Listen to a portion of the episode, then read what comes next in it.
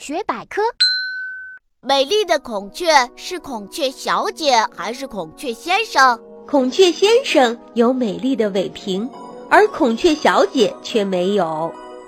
每年春天是孔雀结婚的季节，尤其是三到五月份，孔雀先生就展开他那五彩缤纷、色泽艳丽的尾屏，还不停地做出各种各样优美的舞蹈动作。